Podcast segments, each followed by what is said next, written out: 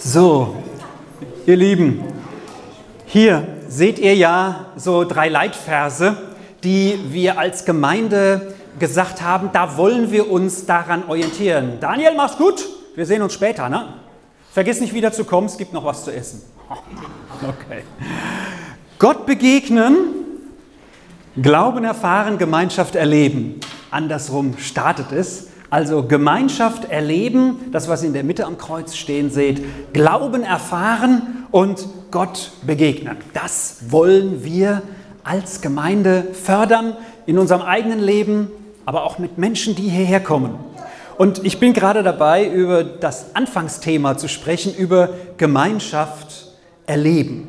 Und heute habe ich zwei Themen, zwei Themen, die ich besonders ansprechen möchte. Und ich starte mal mit einem Bibelvers. Wer das nachlesen möchte, der kann das gerne tun. Und zwar steht das im Epheserbrief. Im Epheserbrief im ersten Kapitel ab Vers 3.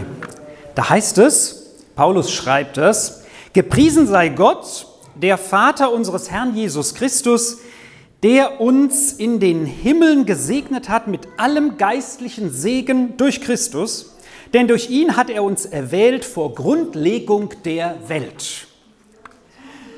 Also, bitte, tut sich was? Hey, ich habe aus Versehen auf die Taste gedrückt. Die kommen erst als nächstes dran, die Kollegen. Hier steht etwas von auserwählt und ich möchte zwei Themen heute mit uns ansprechen. Einmal auserwählt, auserwählt und dann das Thema Gemeinschaft vertiefen, Gemeinschaft erleben. Wisst ihr, hier heißt es im Epheserbrief, dass jemand, der Jesus nachfolgt, dass er vorher von Gott auserwählt wurde. Also Gott hat jemanden oder mehrere auserwählt, ihm nachzufolgen.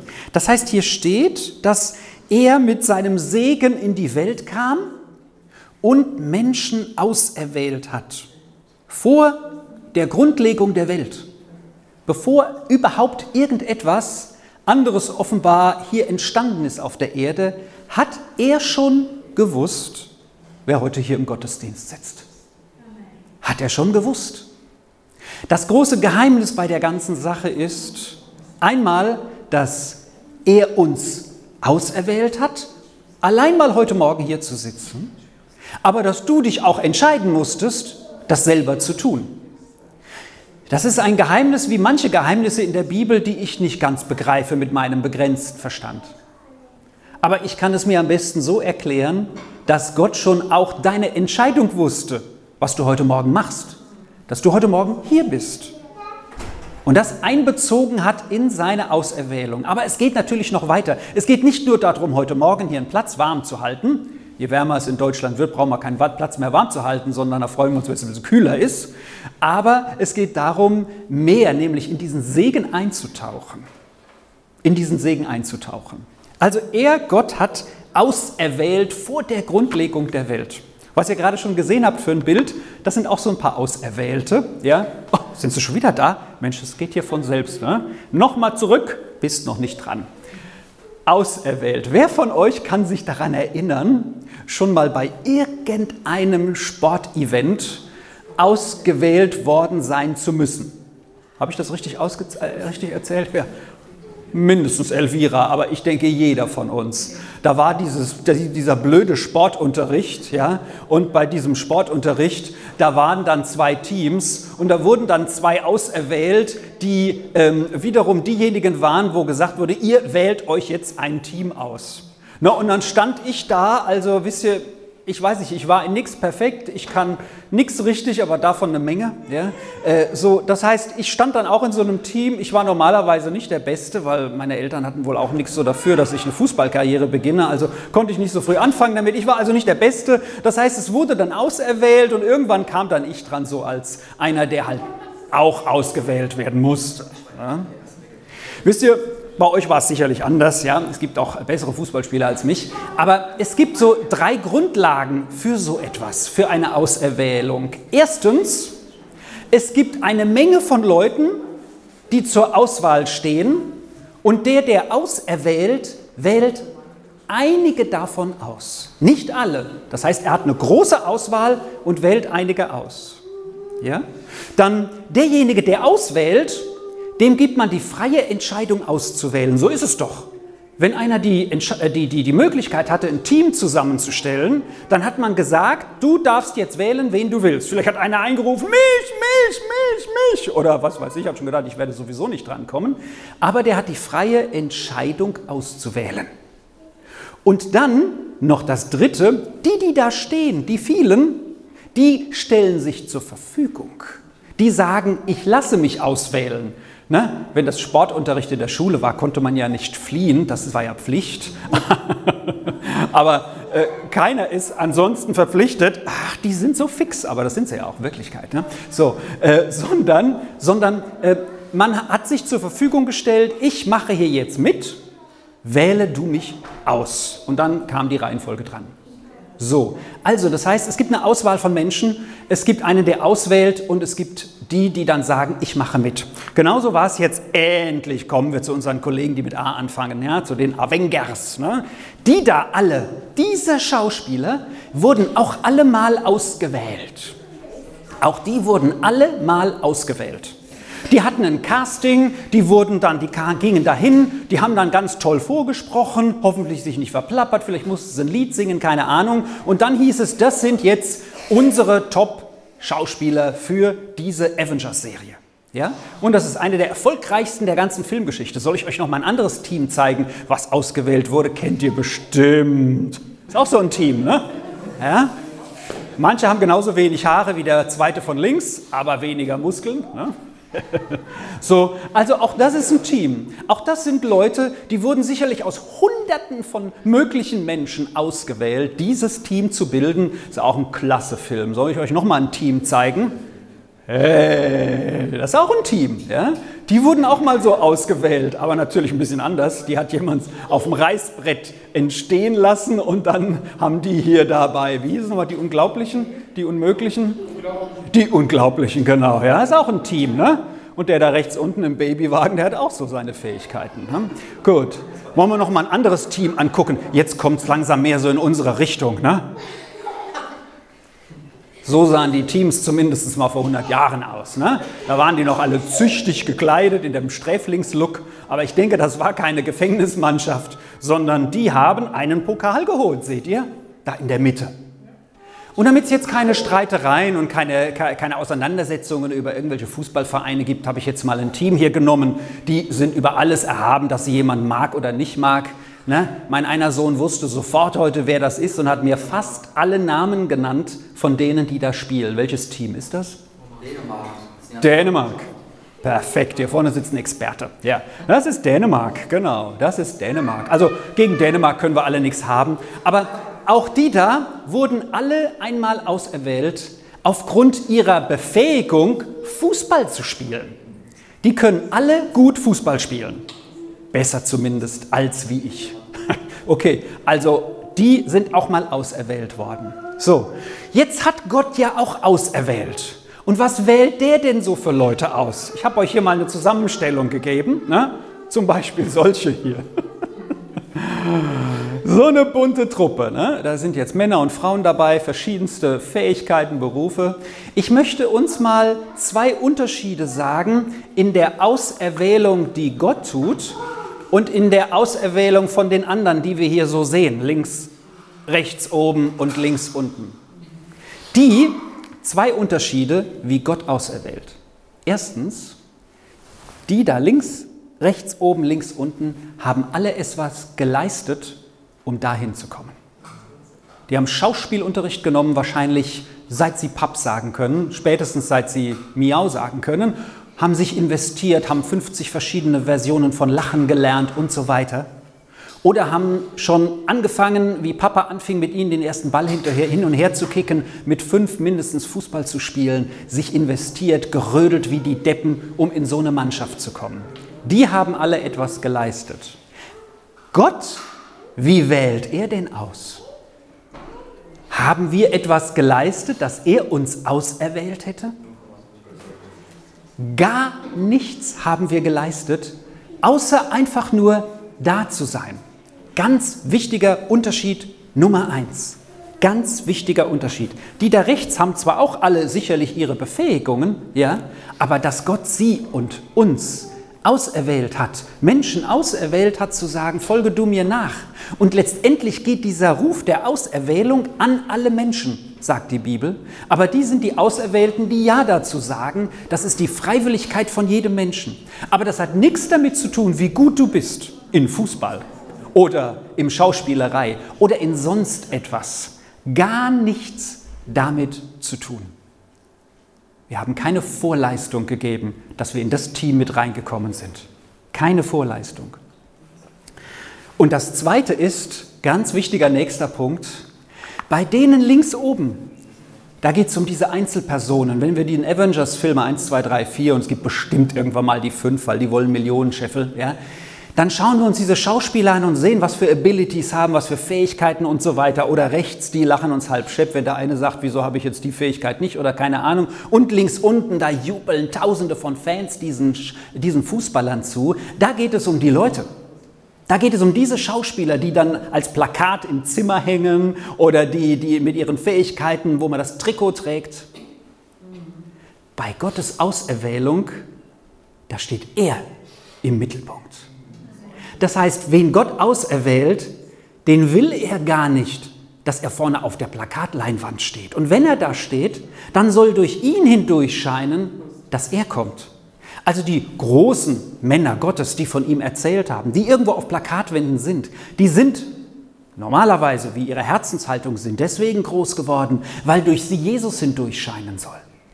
Im Alten Testament der Bibel kann man das so exemplarisch sehen. Da kann man sehen, dass die Erwählung von Einzelnen, klar, der David wurde erwählt und so weiter und so fort zum König und andere zu Propheten, aber das nur, weil Gott trotzdem noch im Mittelpunkt bei ihnen steht. Und wenn die Menschen anfingen, im Mittelpunkt zu stehen oder sich nicht mehr nach Gott auszurichten, dass er durch sie durchscheint, dann konnten sie auch verworfen werden. Gibt so einen König im Alten Testament, der heißt Saul. Der blieb das nicht länger, weil er nicht auf diesem Weg war, dass Gott durch ihn durchscheint. Das sind zwei wesentliche Unterschiede. Gott hat Menschen in seine Nachfolge erwählt, vor Grundlegung der Welt, nicht weil sie besonders gut waren, sondern einfach weil sie da sind, weil er dich liebt, weil er dich liebt, wie du bist, ohne dass du etwas geleistet hast. Und das Zweite ist, dass er dadurch gesehen werden will. Das ist sein Ziel. Weil sobald ich gesehen werden will, habe ich schon etwas, was, was, was falsch ist, was von ihm wegnimmt. Also ich lebe für ihn. Und ich wünsche mir, dass durch das, was ich sage, nicht der große Kai, wenn es denn überhaupt gibt, vor euch steht, sondern dass wir näher zu Jesus kommen, der uns auserwählt hat vor Grundlegung der Welt. So, und jetzt frage ich uns, wie ist es denn mit dem Auserwähltsein? Ist mit dem Auserwähltsein jetzt Punkt, das war's? Oder mit der Entscheidung, jawohl, ich lasse mich auserwählen, ich folge diesem Ruf, ich, äh, also der Schauspieler unterzeichnet den Vertrag, der Fußballer, wie auch immer, oder ich sage, jawohl, ich gebe dir mein Leben. Ist damit alles vorbei? Nein, dann geht es erst richtig los. Dann müssen die Schauspieler den Film drehen, dann müssen die Fußballer ihr Fußballspiel machen und wir leben jetzt unser Leben, aber nicht mehr, dass wir gesehen werden, sondern dass der gesehen werden soll, der uns auserwählt hat. Und so kommen wir wieder zu dieser bunten Truppe, wo du dich vielleicht irgendwo wiederfinden kannst. Petrus sagt, Petrus in, im ersten Brief des Petrus, darum, meine lieben Brüder und Schwestern, so wie es vorher heißt, er hat uns auserwählt, dass wir seine Kinder werden, seine Kinder sein sollen. Bemüht euch umso mehr, eure Berufung und eure Erwählung festzumachen. Petrus sagt, jetzt sollt ihr sie festmachen. Und wie machen wir sie denn fest? Und da möchte ich direkt anknüpfen an das, was Michael hier zur Einleitung gesagt hat. Michael, du hast das super gemacht zusammen mit deinen Kids. Ja? Er hat gesagt, heute zu Beginn des Gottesdienstes, wie leben wir denn in unserer Auserwähltsein? Wie leben wir denn in dem, dass wir Brüdern und Schwestern im Glauben sind mit einem, der unser Bruder, nämlich Jesus ist, unser Herr, aber auch der, der sagt, ihr seid meine Brüder, ihr seid meine Freunde. Wie leben wir darin? Und das geht nur in Gemeinschaft. Das geht nur in Gemeinschaft. Und dazu hat die Bibel einiges zu sagen. Es heißt, dass wir heilig sein sollen, heilig leben sollen. Im Philipperbrief, da steht es im ersten, im zweiten Kapitel, und diese Verse sind wir schon einmal durchgegangen, auch so exemplarisch drin. Und diesen Vers, den möchte ich uns noch weitergeben, der über Gemeinschaft spricht. Gemeinschaft erleben. Es heißt in Philippa 2 in Vers 1, wenn es denn in Christus Ermahnung gibt, Zuspruch der Liebe, Gemeinschaft mit dem Geist, Zuwendung und Erbarmen. Dann, so heißt es weiter, macht meine Freude dadurch vollkommen, dass ihr eines Sinnes seid. Und wir haben schon auch hier durchgenommen im Gottesdienst, eines Sinnes sein heißt nicht in allen Einzelheiten der Lebensführung, des, des Kleidungsstils ein, eine Vorlinie zu haben, sondern es heißt, das Wohl des anderen im Blick zu haben, eines Sinnes darin zu sein, den anderen zu sehen und nicht mich selbst als Egoist, sondern in der Gemeinschaft zu leben und selber mich zurückzunehmen in dieser Gemeinschaft, dass der andere Platz nimmt. Und wenn jeder das tut, da kommt jeder auf seinen Platz. Und in Vers 1 sind hier vier Dinge genannt, die diese Gemeinschaft ausmachen, von denen Paulus spricht. Wenn es denn in Christus Ermahnung gibt, Zuspruch der Liebe, Gemeinschaft mit dem Geist, Zuwendung und Erbarmen. Ich möchte mit euch das noch einmal etwas vertieft anschauen, was Gemeinschaft ausmacht. Wenn es denn in Christus Ermahnung gibt, wenn du jetzt in deine Bibel hier vielleicht reinschaust, dann siehst du bei dir vielleicht das Wort, wenn es in Christus Ermunterung gibt oder Trost dieses eine Wort, was da steht, hat verschiedene Bedeutungen. Und es gibt noch eine Übersetzung, die das übersetzt mit, wenn es irgendeine Ermahnung gibt, irgendeinen Trost, irgendeine Ermutigung, dann sehen wir, was da alles drin steckt. Irgendeine Ermutigung, Trost oder Ermahnung, dann soll sie in Christus sein. Und ich habe mich gefragt, was heißt das denn in Christus so etwas auszusprechen, so eine Ermutigung, so eine Ermahnung oder so einen Trost. Und dann kam mir der Gedanke, in Christus das auszusprechen, den Trost. Der bedeutet, es ist nicht nur ein leeres Wort, was ich ausspreche, sondern es ist etwas, was in Christus seinen Grund hat. Wenn ich jemandem einen Trost ausspreche über jemanden, der verstorben ist, und dieser Mensch hat Jesus in seinem Herzen angenommen oder hat von ihm gehört und wir haben gebetet, dass er mit Jesus diese Erde verlassen hat. Dann ist es nicht nur ein Trost, du hast schöne Erinnerungen an ihn oder an sie, sondern dann darfst du wissen, der ist jetzt bei Jesus. Das ist ein Trost in Christus. Eine Ermahnung in Christus, die kann ja super hart kommen, so eine Ermahnung als solche. Ja? Ich kann ja jemanden ermahnen und dann putze ich den so richtig bergab und runter. Aber eine Ermahnung in Christus, die baut immer auf. Die führt immer weiter. Letztendlich muss ich vielleicht eine Nuss schlucken oder was schluckt man so, eine Schokolade? Naja, also irgendetwas, was nicht so angenehm ist. Aber es führt mich weiter. Es ist wie bei Petrus. Petrus, der hat ja den Jesus dreimal verleugnet, sagt die Bibel, bevor er gekreuzigt wurde, also Jesus. Da hat Petrus gesagt, boah, ich bleib bei dir, ist gar kein Thema, ich halte durch. Äh, ach, wenn, wenn ich mit dir gekreuzigt würde, das bekämen wir auch noch hin. Und dann hat er dreimal verleugnet, dass er überhaupt zu Jesus gehört. Und er ging weinend weg. Und dieses Weinen, das war wie eine Ermahnung von Jesus. Schau mal, was du selber durchsetzen wolltest. Und Petrus weinte über sich selbst kehrte um und wir wissen, welche Auswirkungen Petrus im Leben gehabt hat. Wahnsinnige Auswirkungen.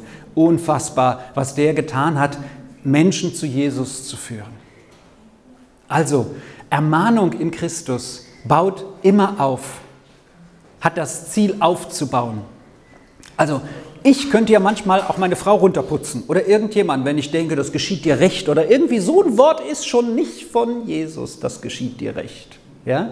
Vor allem, weil da häufig die Gesinnungshaltung dahinter steckt, ja, das verdienst du nicht anders, bleib mal da, wo der Pfeffer wächst oder keine Ahnung, was da wächst.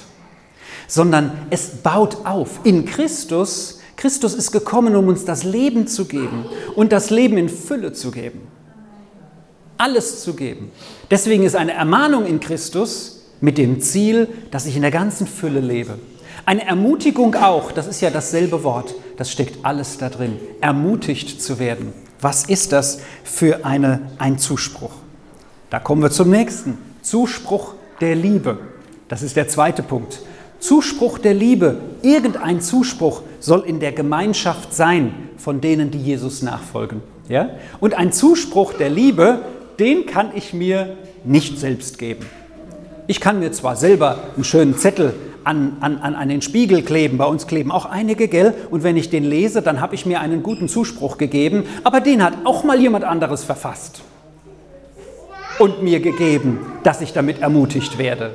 Ein Zuspruch der Liebe, den geben wir uns gegenseitig. Dafür ist Gemeinschaft da. Deswegen ist die Zeit nach dem Gottesdienst genauso wichtig wie die Zeit im Gottesdienst, weil wir Gemeinschaft teilen, weil wir uns etwas zusprechen, weil wir voneinander hören, weil wir einfach Anteil am Leben des anderen nehmen und ihm auch einen Zuspruch geben können ihm einen Zuspruch geben können. Und ich bin mal, gestern waren wir noch bei einer Geburtstagsfeier von jemandem, der uns eingeladen hat. Das ging noch bis in die Puppen, aber heute war ja erst 12 Uhr Gottesdienst, also das ging schon, da kann ich dann auch ein bisschen länger wach bleiben. So, und dann spricht man so mit diesem und jenem. Das war jetzt keine christliche Veranstaltung, da waren Leute dabei, die Jesus nachfolgen, vermute ich, und andere nicht. Und man redet so miteinander. Und manches, was auch jemand sagt, ich weiß nicht, was der glaubt, das ist für mich so, dass ich denke, boah, das habe ich jetzt genau gebraucht. Und so soll es auch sein, ein Zuspruch der Liebe. Das ist das, was die Motivation ist. Und das dritte hier, Gemeinschaft mit dem Geist. Was ist denn Gemeinschaft mit dem Geist? Und dann fuhr ich so gestern nach Hause von dem Alpha-Kurs, den wir hatten, und dachte mir so, ach Herr Jesus, was ist Gemeinschaft mit dem Geist? Was kann das bedeuten so konkret? Das schreibt Paulus doch nicht einfach nur dahin, Gemeinschaft mit dem Geist. Und dann kam mir so der Gedanke, wenn wir Gemeinschaft mit dem Heiligen Geist haben, und nicht nur Gemeinschaft mit irgendjemandem. Wenn ich Gemeinschaft so habe ohne den Heiligen Geist, dann kann ich ganz schön lästern. Dann kann ich ganz schön satirisch sein. Also da bin ich Experte drin. Ja?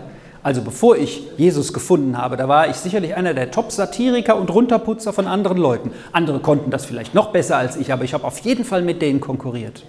Aber wie ich dann angefangen habe, mit Jesus zu leben, und das ist diese Gemeinschaft mit dem Heiligen Geist, da verändert sich etwas bei dir. Da fragst du dich und betest darum, dass du heute zum Beispiel an diesem Tag, wenn du aufstehst, ein Segen für andere bist. Mein morgendliches Gebet lautet, Heiliger Geist, erfülle mich. Und ich darf damit rechnen, dass der Heilige Geist mich sensibel macht, dass ich kein Arschloch bin, um es mal direkt zu sagen, dass ich keiner bin, der anderen schadet dass ich keiner bin, der, der in der Gemeinschaft mit anderen bei etwas auch teilnimmt, was andere runterputzt oder verletzt. Gemeinschaft mit dem Heiligen Geist ist Gemeinschaft, die uns sensibel macht, wie Gott Gemeinschaft will. Und das ist ein großer Unterschied, den man das, glaube ich, auch spürt. Der bis dahin führt, dass man jemanden umarmen kann, dass man jemanden einfach unterstützen kann, dass man Gemeinschaft mit dem Geist hat. Der Geist ist ja derjenige, der jetzt hier ist. Jesus sagt, ich lasse euch nicht allein. Der Heilige Geist ist da, um euch in alle Wahrheit hineinzuleiten. Auch das. Und schließlich hier zum Abschluss in diesem ersten Vers, Philippa 2, Zuwendung und Erbarmen. Und da steht ein Wort, das steht hier gar nicht in der Übersetzung drin, aber das habe ich nachgelesen. Das wird im übertragenen Sinne benutzt. Da steht das Wort Herz ein Herz. Und wenn die Juden meinten, oder Paulus, der das geschrieben hat, dann sagt er, habt ein Herz für andere. Lebt aus eurem Herzen heraus. Euer Herz, ihr wollt ja, dass es selber schlägt, dass es auch bei anderen schlägt. Und dass es die Liebe Gottes weitergibt. Seid ein Herz oder herzliches Erbarmen. Also, wir dürfen von Gott, so wie Jesus, nachfolgen oder allein hier heute Morgen sitzen. Wir dürfen wissen, auch die, denen wir begegnen. Wir dürfen von Jesus weitergeben, weil es etwas von dem ist, was Jesus in dieser Welt ausführt. Er erwählt aus. Aber er stellt seine Gemeinde zusammen, nicht ich. Dass ihr heute hier sitzt, außer meine Frau, die habe ich geheiratet und meine Kinder, wenn sie da sind. Ja, also die konnten jetzt auch nicht anders als meine Kinder werden, sind trotzdem freiwillig hier, dem Herrn sei Dank. So, aber sonst, wie wir so hier zusammengestellt sind, ich denke doch, jeder ist freiwillig hier. Und das stellt Gott zusammen, seine Gemeinde. Und deswegen heißt es dann auch in einem anderen Brief, im Kolosserbrief, sehr schön, ertragt einander, weil es manchmal auch nicht einfach ist. Also, diese drei Punkte. Eine Ermahnung, Ermutigung oder Tröstung in Christus baut immer auf und führt weiter in ein erfülltes Leben. Ein Zuspruch der Liebe, den geben wir uns gegenseitig. Einer der Beispiele, weswegen wir einander und Gemeinschaft brauchen. Und Gemeinschaft mit dem Heiligen Geist, die uns sensibel macht Jesus, was willst du? Was willst du vielleicht in dieser Situation? Und Stefan, komm doch schon nach vorne, dass wir damit zum Abschluss kommen und ihr auch noch einmal diese Predigt auch so in, in euer Herz hineinsacken lassen könnt. Gemeinschaft mit dem Heiligen Geist. Auch zu fragen, Herr Jesus, was willst du in dieser Runde bewirken?